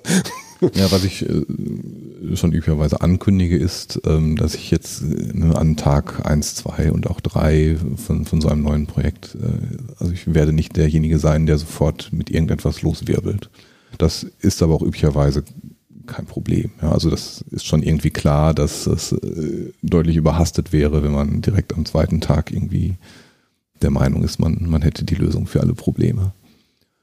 Ähm, naja, üblicherweise laufe ich einfach mit. Ne? Ähm, das heißt, ich sitze in, in Meetings mit dabei. Ich, äh, wenn es irgendwie eine Projektfläche gibt, ähm, habe ich da genauso einen Platz wie alle anderen auch. Ähm, vielleicht gibt es ein, zwei, ähm, ein, zwei neue Meetings, die dann entstehen, ne, wo ich einfach mal ins Gespräch mit, mit Leuten komme. Und ja, auch wenn ich äh, Dinge dann zusammenfasse, das mache ich nicht, äh, wie bei der Visite, ne, äh, sondern schlaf mal eine Nacht drüber, äh, versuche dann so das, was sich irgendwie so rauskristallisiert hat, irgendwie in Form zu bringen, bis dann irgendwann so nach ein paar Tagen dieser Punkt kommt, wo ich, äh, wo ich mich dann vielleicht wirklich mal für zwei, drei Stunden irgendwie zurückziehe und das alles irgendwie sortiere. Aber ansonsten ist das Beobachten eigentlich nur im normalen Alltag mitlaufen. Und wenn man das ähm, also in, in Meetings kurz ankommt, ne, es ist irgendwie der Neue und kann noch nicht mitreden und möchte es gerade auch noch nicht, dann ist das auch eigentlich kein Problem. Du hast so den ersten Block, das wäre so der Beobachtungsblock, Rahmenbedingungen aufnehmen. Der zweite Block wäre für dich etwas ableiten, so würde ich es verstehen. Vielleicht Strategie ableiten. Ist Genau. aber noch nicht der Interaktionsblock, das wäre dann der, der dritte Teil, Konsequenzen formulieren. Hier kommst du dann raus mit, ja, hier trittst du in Interaktion. Ist das so? Ähm, nee, so ist es nicht. Okay. Ähm, ähm, ich habe für mich selber noch ähm, ja so ein nennen wir es mal Sensibilisierungsriegel äh, vorgeschoben. Das heißt, ähm, wenn ich mich hingesetzt habe und gesagt habe, okay, jetzt ist halt nur meine Strategie für die ersten paar Wochen, ich lege Wert auf zum Beispiel mehr Transparenz. Ich versuche mir selber noch, noch klar zu machen, was, was bedeutet das und was verspreche ich mir davon, was kann dabei vielleicht auch schief gehen äh, und was brauche ich vielleicht auch für die Zeit, in der ich es mache, um es irgendwie äh, quasi in, Zusammenarbeit mit anderen am Leben zu halten. Deswegen ähm, ist das, äh, dieser, dieser dritte Block, ähm, den ich in dem Vortrag auch beschrieben habe, den du ansprichst, Konsequenzen formulieren, ist auch erstmal an mich selber gerichtet. Das heißt, ich schreibe mir auf, naja, was, also wa- was sind denn ähm, wirkliche Ergebnisse, die ich abhaken kann, zum Beispiel. Ja. Also man könnte es Akzeptanzkriterien ne, für die für die Aktivitäten nennen, die ich mir vorgenommen habe. Ja, also woran kann ich wirklich festgemacht, äh, festmachen, ähm, Kiwisalz. dass ich äh, dass ich die Dinge erledigt habe, die ich hier so als Aktivität vorschlage, ja, um mich einfach noch so ein bisschen selber zu äh, fokussieren.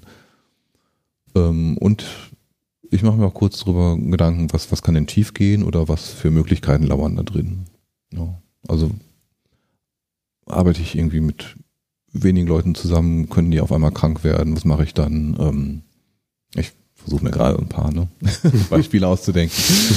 ähm, kann auf einmal doch aus irgendeiner Ecke Widerstand aufkommen, mit dem ich nicht gerechnet habe. Habe ich das vielleicht irgendwie ne, in meinen Interpretationen, meinen Aktivitäten bereits berücksichtigt oder lohnt es sich darauf, irgendwie von Woche zu Woche mal ein Auge zu halten? Also das ist so ein, äh, so ein dritter Teil, ähm, den ich nutze, um mich selber noch ein bisschen zu sensibilisieren für das, äh, was ich mir, was ich mir vorgenommen habe. Und dann beginnt aber tatsächlich auch die Spiegelung. Ja, das ist ja ein Beispiel für Leadership im besten Sinne. Bei sich selber anzufangen, sich selber auch zu beobachten, zu kontrollieren, sich selbst Messpunkte zu setzen, bevor man dann rausgeht. Sehr kontrolliert. Mhm. Respekt. Operationalisieren, das ist jetzt der Punkt, wo du rausgehst. Geh nicht raus. Oder auf den Tisch raus. Nein, hau nicht auf den Ja. Tisch. Also ein Teil, ein Teil der Erkenntnis ähm, aus diesem Ganzen ist dann üblicherweise, ich, ähm, ich weiß, wen ich ähm, mit an meiner Seite habe, um solche Veränderungen auch aktiv zu gestalten. Klingt jetzt äh, vielleicht die, die letzten Minuten so, als wäre ich da mehr so im Einzelgängermodus unterwegs. Das, so ist es nicht gemeint. Ja. Das Ganze dient tatsächlich erstmal ähm, dazu, dass ich, dass ich für mich selber in meiner Welt Klarheit kriege. Das heißt aber nicht, ähm, dass ich bei solchen Veränderungen nicht auch im, im Team bin. Ähm, und das ist so ein natürlicher Personenkreis, in dem man sich dann über sowas unterhalten kann. Ne? Also habe ich zumindest etwas, was ich, was ich da mitbringen kann und worüber man sehr konkret ähm, diskutieren kann, worüber man, also wo man sehr konkret einschätzen kann, ist das irgendwie plausibel oder nicht. Ähm, Arbeiten deine Kollegen, mit denen du dann im Team daran arbeitest, auch nach dem gleichen Muster oder ist das etwas, was du jetzt so für dich herausgefunden hast, was bei dir gut funktioniert? Oder? Also ist es eine persönliche Methodik oder ist es eine Methodik, die er bei CodeCentric in dem Kontext, wo du dich bewegst, anwendet? vermute, im Moment ist es eher meine persönliche. Mhm. Ähm, ich habe durchaus mit äh, diversen Leuten hier drüber gesprochen. Ich weiß gar nicht, ob es jemand hier schon das eigene Repertoire übernommen hat. Ähm, ja, und wenn wir als, als Team unterwegs sind, versuche ich ähm, ähm, das natürlich auch, ähm, naja, als äh, Teil dieser Teamfindung, die wir selber dann ja auch durchmachen, äh, noch einzubringen. Mhm. Ähm, mir ist bewusst, dass äh, die meisten Leute im Team wahrscheinlich mehr auf den Aspekt der Lieferung schauen werden. Da kommt diese, kommen diese zwei Welten wieder zum Mhm. Tragen. Ja. Das heißt, vielleicht interessiert sich jetzt nicht unbedingt tatsächlich jede Person im Team dafür, wie das jetzt gerade ne, so wie beschrieben hier abläuft. Ähm, aber es allen zu sagen, das ist so das Mindestmaß. Ähm, das heißt, meine Vermutung ist im Moment, ich bin eher derjenige, der es tatsächlich anwendet und macht. Ähm, wann immer ich aber im Team unterwegs bin, ist das etwas, was ähm, ich natürlich in ein Team hineintrage. Ich habe noch so zwei Buzzword-Bullshit-Wörter im Kopf. Ja. Äh, die muss ich jetzt mal raus. nee, kennt ihr alle. Push and Pull. Passt jetzt so halb nur hier rein, Push and Pull. Aber jetzt nehme ich das so wahr, das ist, naja, Push, ne? Also wie weit, wie weit na, drückt man eine Veränderung halt durch? Wie weit braucht es halt diesen Anschub, diesen Impuls halt, auch eben durch einen heftigen Spiegel mit Scheinwerfern? Oder inwieweit ist das alles ähm, kontraproduktiv, nutzt eh nichts und braucht eher die, naja, die, die, den richtigen Schubser an der richtigen Stelle. So. Und so nehme ich dich eher wahr, wenn, wenn das ein Schieberegler wäre, wie verhalte ich mich denn in so einem Prozess? Als Externer, dann nehme ich dich gerade eher als so einer wahr, der versucht, den richtigen Punkt zu finden und die richtigen Antworten an der richtigen Stelle vielleicht eher, naja, darzustellen, zu pieksen. Und nicht derjenige, der halt sagt, ihr habt es echt nicht begriffen, Leute, das geht ganz anders hier. Findest du dich da wieder? Vermutlich liegst du nicht völlig falsch damit. Ja. Ähm, also bei, bei all diesen Überlegungen äh, kommt natürlich, also da, da steht natürlich so ein gewisses Spektrum an Möglichkeiten hinter. Ne? Es kann natürlich auch eine Erkenntnis sein, ähm, dass es ganz gut wäre, als derjenige aufzutreten, ähm, der jetzt für die nächsten Wochen einfach mal alles durchrüttelt. Das kann ja genauso gut eine plausible Erkenntnis sein, wie, ähm, naja, ich, ich bereite halt so ein paar Optionen auf und guck mal, was passiert. Auch das kann ich als Strategie formulieren, aber auch das hätte ich dann an objektiven Beobachtungen festgemacht. Wie sehr das jetzt mit dem persönlichen Naturell noch vereinbar ist, das legt sich dann noch darüber. Ah, okay, aber es gibt deine, ich sag mal, Methode oder dein Vorgehen, gibt genau das eigentlich oder gibt das zur Möglichkeit. Also kann halt dabei rauskommen in dem Strategieprozess, wie verhalte ich mich genau dort, würdest du dann festlegen, wie hat das jetzt hier in diesem Kontext deinen Eindruck oder deinen objektiven Beobachtungen zufolge, äh, inwieweit trägt das halt dazu bei, ja, Erfolge zu liefern, Pro- Produkte zu liefern. Ja, das ne, kann, kann absolut sein. Also ich habe durchaus schon die, die Erfahrung gemacht, ähm, Nur dieser ja, erstmal so nett klingende Weg. Ne? Ich zeige euch irgendwie Möglichkeiten, ihr entscheidet dann, was irgendwie geht. Das ähm, kann auch durchaus überfordern, ja. Und es kann eine Erkenntnis nach so einem ersten Durchlauf, ne, kann dann sein, ja, wir hätten es eigentlich schon gerne konkreter und äh, eigentlich hätten wir auch gar nichts dagegen, wenn wir jetzt für ein paar Wochen mal jemanden hatten, der sagt, so machen wir das. Manche formulieren es ja auch ganz explizit. Jetzt sag uns doch mal, also so überexplizit fast schon, jetzt sag uns doch, was müssen wir jetzt tun, damit das jetzt hier endlich besser wird. Das dann die, die suchen dann die Abkürzung auch gerne. Insofern ne, gibt, gibt das dieser Ablauf durchaus her. Ähm, das Prinzip bleibt aber auch da, wäre es gestützt auf ne, äh, objektive Beobachtungen, die ich vorher gemacht habe. Also ich trete nicht einfach nur so, so auf, sondern ich möchte das schon begründen können. Mhm. Kein persönliches Gutdünken, sodass du Nein. lieber mal so das Ganze machst, dementsprechend wird das immer so angewendet, sondern versuchst halt kontextabhängig. Genau, also genau diesen Fall hatte ich tatsächlich schon mal. Ne? Dann habe ich äh, genau das gemacht, worüber wir jetzt ne, gesprochen haben. Das heißt, ähm, habe dann auch als Teil meines Auftretens formuliert, ich biete dir ähm, Möglichkeiten, entscheide aber nicht, welche du wählst. Ähm, und dann ist genau das passiert, worüber wir ne, auch schon kurz gesprochen haben. Die Dynamik hat sich so ein bisschen verändert und neue Beobachtungen sind entstanden Mhm. und ja, nach diesen ungefähr so sechs bis acht Wochen kam dann die Rückmeldung, auch wenn das alles irgendwie sinnvoll klingt, das passt aber nicht zu meinem Alltag, wo ich die Zeit nicht habe, solche Entscheidungen zu treffen. Bitte lass uns in einen Modus wechseln, wo du diese Entscheidung triffst. Mhm. Dann war ich auf einmal ne, mit, also im nächsten Durchlauf von Beobachtungen sammeln, interpretieren, Schlussfolgerungen ziehen, spiegeln, ähm, war dann meine Ausrichtung eine andere. Ja, und wir haben dann vereinbart, ja gut, dann entscheide ich halt. Hm. Und nach ein paar Wochen gucken wir wieder drauf und überlegen uns, bleiben wir in dem Modus oder Hm. was hat sich als nächstes geändert. Hm.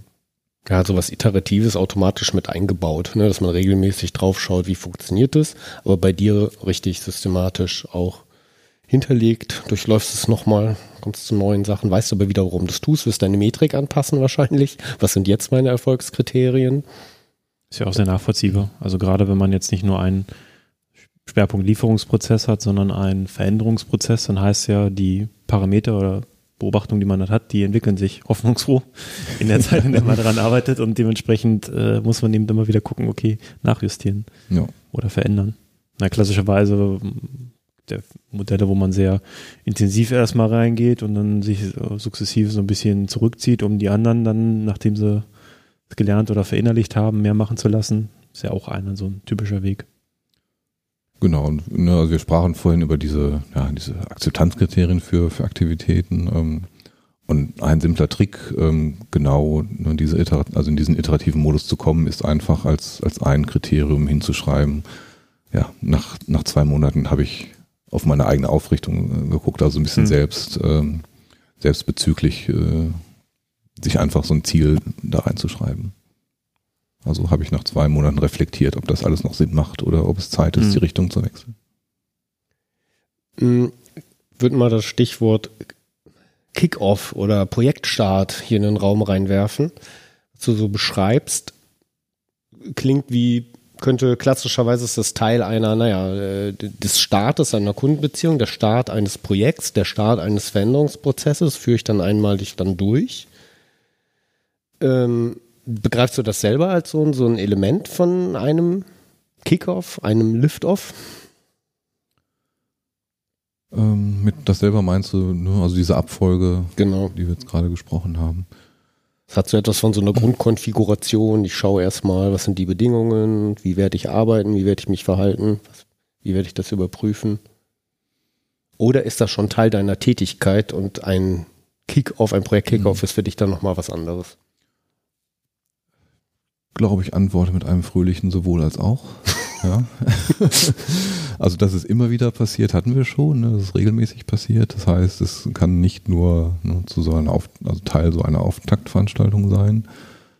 Ähm, gleichzeitig ist halt, äh, naja, der, der Beginn von so einem Projekt ähm, für mich der Punkt, wo ich am wenigsten objektive Beobachtungen habe. Also je länger ich dabei bin und solange ich nicht quasi in den Kontext selber hineingesogen werde, ähm, desto mehr sammelt sich bei mir an.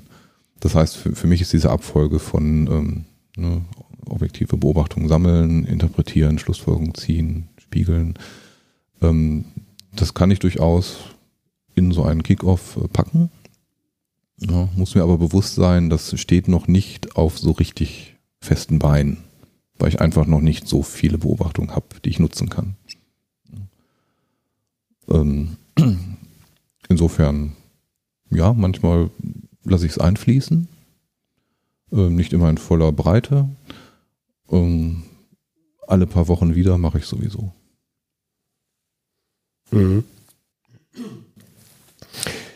Du hast es schon, dieses Verfahren wendest du schon eine Weile an für dich selber, dieses, ich sag mal, sehr disziplinierte Vorgehen mit sich und Verantwortung übernehmen für sich selber, seiner Tätigkeit. Machst du ja, hast du wahrscheinlich, oder ist das schon ein Resümee eigentlich? So, ich, ich denke, ich habe jetzt gerade erstmal so Projektabschlüsse vor Augen, so Postmortems, Retros für sich selber, eine Projektbetrachtung rückwirkend. Du mhm. hast das ja mehrfach äh, schon gemacht und hast jetzt dieses Modell für dich auch mal so, so formuliert. Ähm, jetzt habe ich meine Frage ver verloren. Fragt es nach Resümee. Ja, genau. Inwiefern, das ist so eine Erkenntnis, die du auf jeden Fall teilst, die du uns bestimmt nicht aufdrückst, weil jetzt sind wahrscheinlich wir selber aufgefordert, äh, das zu beobachten und zu schauen, was machen wir damit. Ähm, ja, das Ganze ist, ne, also insofern ein Resümee, als äh, dass es tatsächlich ent, entstanden ist dadurch, ähm, dass ich meine immer wieder diese, diese drei Muster gesehen zu haben, ne, die, über die wir sprachen. Das heißt, ähm, es ist so ein bisschen einfach die, die Antwort auf, auf diese Muster, wenn du das mit Resümee meinst. Mhm. Ähm, wenn du mit Resümee meinst, ist es jetzt irgendwie das, Ergebnis, was du in dieser Form bis in alle Ewigkeiten nutzen wirst. Bist du fertig? Dann bist du fertig, genau. Wahrscheinlich nicht. Nein. Der aktuelle Stand des Irrtums, wie Klaus Leopold formulieren würde. Also im Moment ist es nützlich und ähm, ja, ich äh, habe jetzt zwei, zweieinhalb Jahre Erfahrung damit gesammelt, über verschiedene Projekte hinweg. Ähm, es war mir mehr nützlich als, als nicht nützlich, ja, deswegen ist es in meinem Kanon. Mhm. Ähm, das wird sich sicherlich noch, noch weiterentwickeln. Hast du von der Zeit davor, also bevor du sozusagen sehr aktiv die, genau diesen Prozess versucht immer durchzuarbeiten, noch so Erfahrungswerte, wo du genau das halt nicht gemacht hast und was dann passiert ist, wo du sagtest, okay, das ist etwas, was nicht so ganz toll gelaufen ist. Und dementsprechend müsste ich mal in Zukunft was ändern. Also was war vielleicht so der Impulsgeber davon, losgelöst von den ähm, drei Mustern, die du halt siehst, die ja sehr so weniger mit deiner Rolle als, als äh, ich sag mal, als Veränderungsmoderator zu tun hat oder Organisationsentwickler, ähm, sondern eher damit, was so in Organisationen selber halt auftritt, diese drei Muster. Mich würde ja interessieren, was hast du so für mhm. persönliche Erfahrungen gemacht, die dich dann dahin gebracht haben? ähm, ja, das, das ist tatsächlich so. Also natürlich sind da auch persönliche Erfahrungen eingefahren. Also ich bin mitunter Teil dieser Muster gewesen. Ne? Ähm, ich hatte natürlich auch so Fälle, wo ähm, jemand gesagt hat, wir brauchen einen Scrum Master. Und dann habe ich gesagt, ja.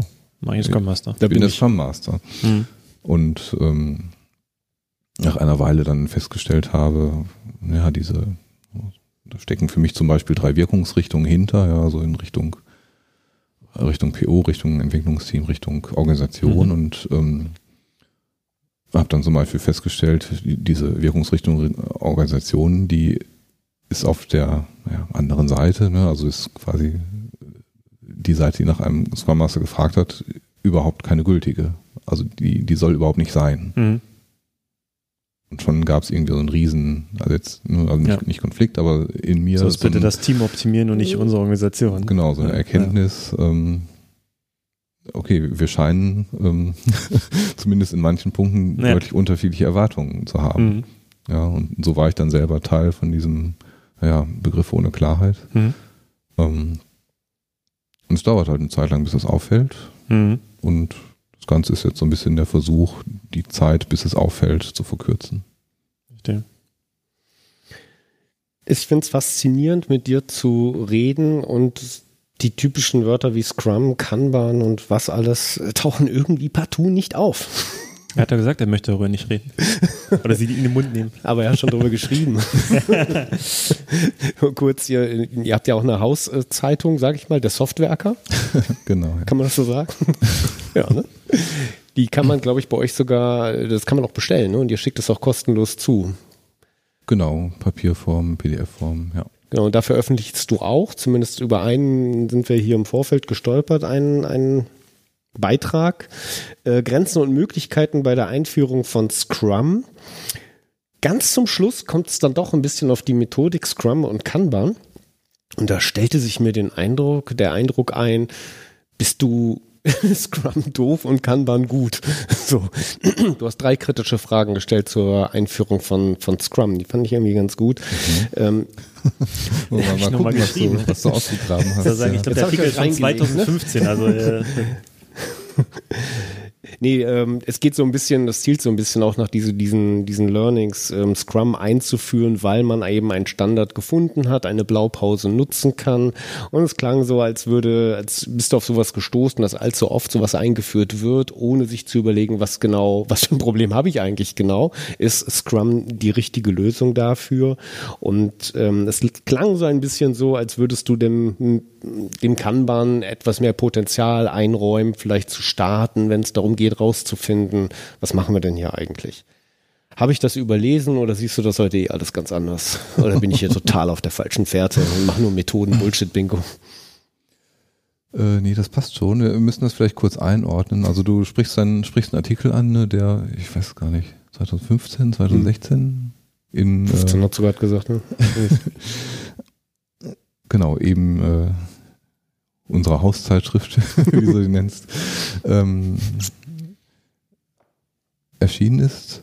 Und äh, genau, der, der, der heißt, ähm, ich das irgendwie richtig äh, sehe hier aus den Augenwinkeln, wenn äh, agile Standards scheitern, Grenzen und Möglichkeiten bei der Einführung von Scrum. Das ähm, bist tatsächlich du, der mich jetzt nochmal drauf bringt, diesen Artikel in Zusammenhang mit dem zu bringen, was, was wir vorhin die Sich ganze selbst nochmal ähm, lesen, ne? So Selbstreflexion. ja, ja, sich selbst nochmal lesen und tatsächlich auch ähm, drüber nachdenken, ob das nicht so ein Vorläufer von dem ist, äh, über was wir jetzt gerade Hm. geredet äh, haben. Und ich glaube schon, dass das, dass das so ist. Ich glaube auch, dass das mir nicht so bewusst war, aber irgendwie ist das schon so ein kleiner roter Faden. Und ähm, ja, in, in dem Artikel geht es einfach darum, ähm, sich mal zu überlegen, wie sich äh, Scrum wenn ich es mal als Standard betrachte, im Sinne von, ja, es gibt einen Guide dafür, der ist ne, natürlich äh, auslegbar, so soll es ja sein, äh, gibt aber auch einige klare Sachen vor. Ähm, wie, wie kann der sich jetzt so bemerkbar machen? Ja, und dieser Anwendungsfall Blaupause war einer von insgesamt fünf äh, so Erscheinungsformen, die ich da, glaube ich, genannt hatte. Ja, und Blaupause ja, ist im Wesentlichen Copy und Paste. Ne? Also ich betrachte es als etwas, was ich von einem Team kopieren kann, in das nächste Team dann übertragen kann. Ähm, ja, und da bin ich eher auf der Nein-Seite. Das wäre ja praktisch für das perfekte Team. Ne? Ich gucke mir das eine an und dann kopiere ich, was machen die und dann appliziere ich das auf das nächste Team und bin fertig. Es wäre relativ praktisch, ähm, käme aber jetzt auch überraschend, wenn es tatsächlich so wäre. Bislang deckt sich das nicht mit meinen Erfahrungen.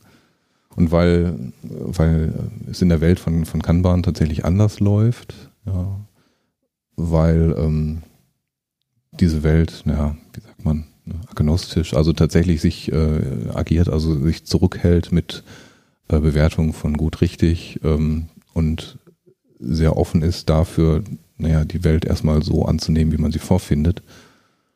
Ähm, habe ich schon den Eindruck, dass ähm, ja, also zunehmend Anwendungsfälle für, für Kanban entstehen. Wir hatten so ein bisschen auf der Hinfahrt hierhin auch kurz drüber diskutiert und festgestellt, Kanban wirkt erstmal gleichgewichtiger, ne, also ein bisschen einfacher, weil es nicht ganz so viele Artefakte, Rituale und so fort hat, wie Scrum, das schon sehr konkret halt vorgibt.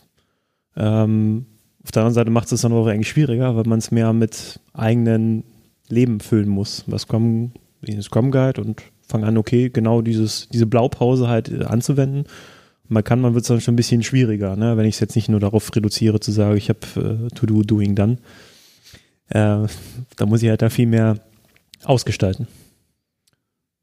Ja, ich glaube, dass das berührt so ein bisschen den, äh, dieses das eine Beispiel, was wir vorhin nannten, dass es kann auch überfordernd sein, äh, Möglichkeiten zu haben. Ne? Mhm. Also muss ich schon bereit zu sein, dann auch ähm, zu entscheiden.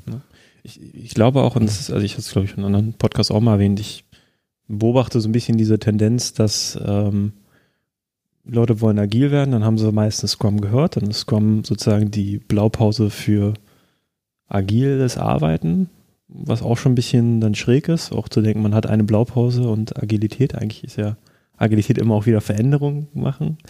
Ähm, aber dass immer so diese Tendenz hingeht, äh, sag mir noch den besten Prozess. Und jetzt gibt es ja so andere Tendenzen wie mit, äh, sag mal, Safe zum Beispiel, wo dann auch versucht wird, irgendwo ein, auf einem größeren Organisationslevel nochmal mit mehreren Teams irgendeine Blaupause zu finden, eine genaue Beschreibung, wie geht denn das? Und äh, dann kriegt das schon hin. Also ich, es gibt Mhm. immer diese, diese Tendenz dahin dazu, das doch wieder ein bisschen einfacher zu machen, damit man es ja, einfacher ohne großen Hirn, eigenen Hirnschmalz übersetzen kann, anwenden kann. Ja, verständlich, aber funktioniert eben nicht immer. Man braucht dann wahrscheinlich doch eher die Ruhe von Thomas Epping, um darüber nachzudenken. Ja, Standards helfen ja erstmal, ne? genauso wie Wörter sind das halt, naja, komplexere Konzepte, mit denen ich ja schon mal arbeiten kann. Ist ja gut, wenn Leute vorgedacht haben und ich kann damit was machen. Ja, sie bieten Orientierung. sie ne? bieten Orientierung und Safe geht ja auch nicht hin und sagt, es ist folgendermaßen. Mhm. Das ist ja auch ein bisschen komplexer, was sie dort machen und bieten halt einen größeren Rahmen, wo man da was, naja, wiederfinden und einordnen muss. Mhm. Das heißt, jeder Standard erlöst dich nicht davon zu beobachten. Eigentlich geht jetzt die Arbeit halt erst los mit dem Beobachten, dem, dem rausfinden, wo bin ich, was will ich dann eigentlich und dann mit den Standards, naja, zu arbeiten. Dafür muss man aber ganz schön viel wissen, oder nicht? Permanente Fortbildung und äh, Umschauen, aber ihr habt ja auch 20% Slack eingebaut in Codecentric, um Genau. da up to date zu bleiben. Ja. Ja, und natürlich äh, kann man sich auch die Frage stellen, also will ich direkt mit, äh, mit Scrum starten, mit dem ganzen Gebilde starten und nutze das dann, ähm, um herauszufinden, was wirklich passt oder nicht? Oder macht es vielleicht nicht doch Sinn, irgendwie in kleineren Schritten vorzugehen? Ich fand auch sehr schön, was du ähm, in dem Artikel auch noch erwähnt hast, war ähm, dieses Validieren oder Überprüfen, ob das, was ich eingeführt habe, tatsächlich auch einen zusätzlichen Wert stiftet. Also Beispiel war, glaube ich, mit dem, Mhm. mit dem Daily ne, oder der Retro, die dann zwar regelmäßig gemacht wird, oder das Daily, das regelmäßig gemacht wird, aber irgendwie hat keiner überprüft, hilft das jetzt uns tatsächlich die Arbeit zu koordinieren, sondern es ist einfach etwas, ja, steht auf der Checkliste, müssen wir machen, machen wir Daily, ach, jetzt sind wir, haben wir schon mal einen Schritt gemacht Richtung Agilität, weil wir jetzt ein Daily tun. Ne? Und Ja.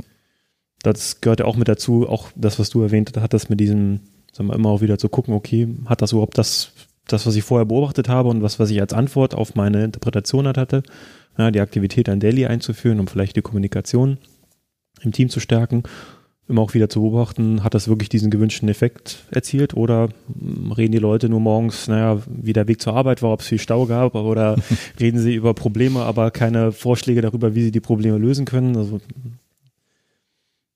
Ja, ich glaube, das ist eingeflossen, weil ich also tatsächlich Beispiele gesammelt habe aus, aus meinem Erfahrungsalltag. Äh, Manchmal passiert es einfach, nur weil es dazugehört. Es Mhm. gehört halt dazu, also macht man so ein Daily. Ähm, es gab aber auch die Situation, wo wir wirklich zeigen konnten, nur dieser eine Baustein, egal was sonst noch passiert ist, aber dieser eine Baustein hat tatsächlich was bewirkt. hm, Konnte man sehen, das konnten auch andere sehen. Äh, ja, einfach weil durch das Daily Leute miteinander gesprochen haben, die vorher nicht miteinander gesprochen haben, Wartezeiten weniger wurden und schon hat sich tatsächlich die Lieferung beschleunigt. Hm. Einfach nur aus dem Daily heraus. Ja. Und das ist schon irgendwie ne, befriedigender zu sehen, als wenn man es einfach nur tut, weil es irgendwie halt dazugehört. Also diesen Artikel von dir verlinken wir auf jeden Fall in den Shownotes. Den empfehlen wir auch sehr, nochmal reinzuschauen und zu lesen. Er ist, ich würde mal sagen, ist schon methodisch auch anspruchsvoll und auf eine gewisse Art auch fand ich das total raffiniert. Äh, Du redest kaum von Komplexität oder VUCA-Welt oder so, aber du kommst trotzdem diesen, diesen Agieren in einem unbekannten Raum recht nah. Eigentlich Heute würde man das, weiß ich nicht, höre ich andere Bilder. Du redest auch nicht von der Stacy Matrix, du redest nicht vom Kneffin Framework, trotzdem redest du über Komplexität. Beispiel waren deine, deine Logik-Geschichten, wo du über Deduktion und Induktion gesprochen hast. Da kam der Mathematiker wahrscheinlich raus und in mir kommt jetzt der Philosoph raus. ne, aber das geht ja da so um Ursache-Wirkungsprinzipien. Ich kann etwas klar ableiten und dann mache ich das einfach so, wo man vielleicht jetzt heute reformulieren würde. Das ist halt im komplizierten Raum unterwegs zu sein, aber im komplexen Raum funktioniert das nicht mehr. Und dort komme ich mit von, von Prämissen auf etwas zu schließen oder etwas zu beobachten und allgemeine Regeln abzuleiten, komme ich nicht mehr wirklich weit. Ich muss mich anders fortbewegen. Und dann sind wir dann sind wir iterativ, dann sind wir in solchen Bewegungen, wir sind in diesen Inspect und Adapt Zyklen oder wie auch immer. Also wir sind irgendwie in Kreisbewegungen. So würde ich das eigentlich beschreiben. Und so habe ich das gelesen bei dir auch eine Werbung eigentlich für, ihr könnt nicht alles vorhersehen, findet experimentell raus, was Handlungsweisen und Optionen sind, überprüft sie und macht wieder von vorne weiter. So, jetzt habe ich gerade Herrn Epic äh, interpretiert, der guckt etwas fragend und, und wird sich seinem eigenen Aufsatz nochmal widmen. lesen, ja. Ich fand Entweder- ihn sehr gut und Entweder äh, denken Sie, was habe ich denn damals alles Schlaues geschrieben oder genau. Also macht euch gerne auch ein eigenes Bild da draußen äh, an den Lautsprechern und Kopfhörern. Thomas, dich würde ich vielleicht noch fragen, ähm, arbeitest du in einem perfekten Team? Oder arbeitest du alleine? Nein, ich arbeite nicht alleine. Ähm, immer mal wieder, ja. Also ich arbeite ohnehin in ne, verschiedenen Teams. Ähm, manchmal eben aber auch bewusst nicht in einem Team, sondern ne, manchmal entscheide ich mich bewusst dazu, außerhalb zu sein, um nicht in ne, die Kultur hineingesogen zu werden, sondern weiter als Beobachter äh, quasi dienen zu können. Ähm, wahrscheinlich nicht immer in einem perfekten Team, aber einer gewissen Unschärfe, weil ich nicht genau weiß, was perfekt wirklich bedeutet. Ähm, doch, also es gibt immer wieder so Phasen, ähm, die sich irgendwie perfekter anfühlen als andere Phasen. woran machst du das fest? Tja, gute Frage. Also ein Teil davon ist tatsächlich irgendwie so das, ja, irgendwie nicht so richtig äh, gut in Worte fassbare ähm, äh, ja, hin und her in der Zusammenarbeit. Es passt irgendwie. Ähm, vielleicht, ähm, das wäre nochmal so ein, so ein Rücksprung zu den Sachen, mit denen wir ein bisschen gestartet sind. Äh, vielleicht liegt es daran, dass, dass solche äh, Teams in der Lage sind, ähm, genau diese beiden Ansprüche irgendwie sinnvoll zu balancieren. Also wie schnell kann ich etwas liefern und wie kann ich das auf eine Art und Weise tun, in der ich äh, den Kontext, also die Umgebung drumherum nicht überfordere. Hm. Das heißt nicht, dass es innerhalb eines Teams immer alles friedlich und ne, freundlich ist. Ähm, aber vielleicht, ja, um so ein bisschen am roten Faden zu bleiben, vielleicht äh, heißt perfekt in, in den Momenten dann, da ist ein Team, das, ähm, das weiß, was zu liefern ist. Und es ist aber auch in der Lage, ähm, sein Verhalten, seine Geschwindigkeit, also ne, sich auszurichten an dem, was die Umfeld, äh, also wa- was die Umwelt, was das Umfeld äh, verkraften kann. Das so eine heißt, Nachhaltigkeit dabei zu erzeugen. Genau, was nicht ähm, ne, auf Biegen und Brechen irgendwie liefert, äh, sodass anschließend andere Leute da stehen und sagen, ja, so schnell können wir es aber nicht produktiv Hm. setzen. Ähm, was äh, nicht auf Biegen und Brechen versucht, äh, die Welt zu ändern, während die darauf wartet, dass Sachen geliefert werden, sondern dass ähm, ja, so, eine Balance findet ne, zwischen diesen beiden Ansprüchen, die also tatsächlich meiner Erfahrung nach in, in jedem Projekt existieren. Mhm. Danke, klasse. Hat Spaß gemacht hier heute in Solingen. Zum ersten Mal hier. Wir hoffen, euch hat die Folge Spaß gemacht. Wir freuen uns, wenn ihr auch dabei bleibt. Wir tragen noch ein paar Links zusammen. Haben wir auch gerade schon im Vorfeld. Auch deinen deinen Talk, auf den wir uns hier die ganze Zeit bezogen haben, den werden wir auch verlinken. Der ist ja im Netz. Ich glaube, sowohl als Folie als auch als Video. Genau, ja, beides fanden. Genau, findet ihr dann äh, dort auch nochmal zum Nachschauen. Ansonsten würden wir sagen, ja, vielen Dank, Thomas. Vielen Dank, genau. Vielen Dank für die Einladung. Und dann würden wir sagen, bis zum nächsten Mal. Wiedersehen. Auf Wiederhören.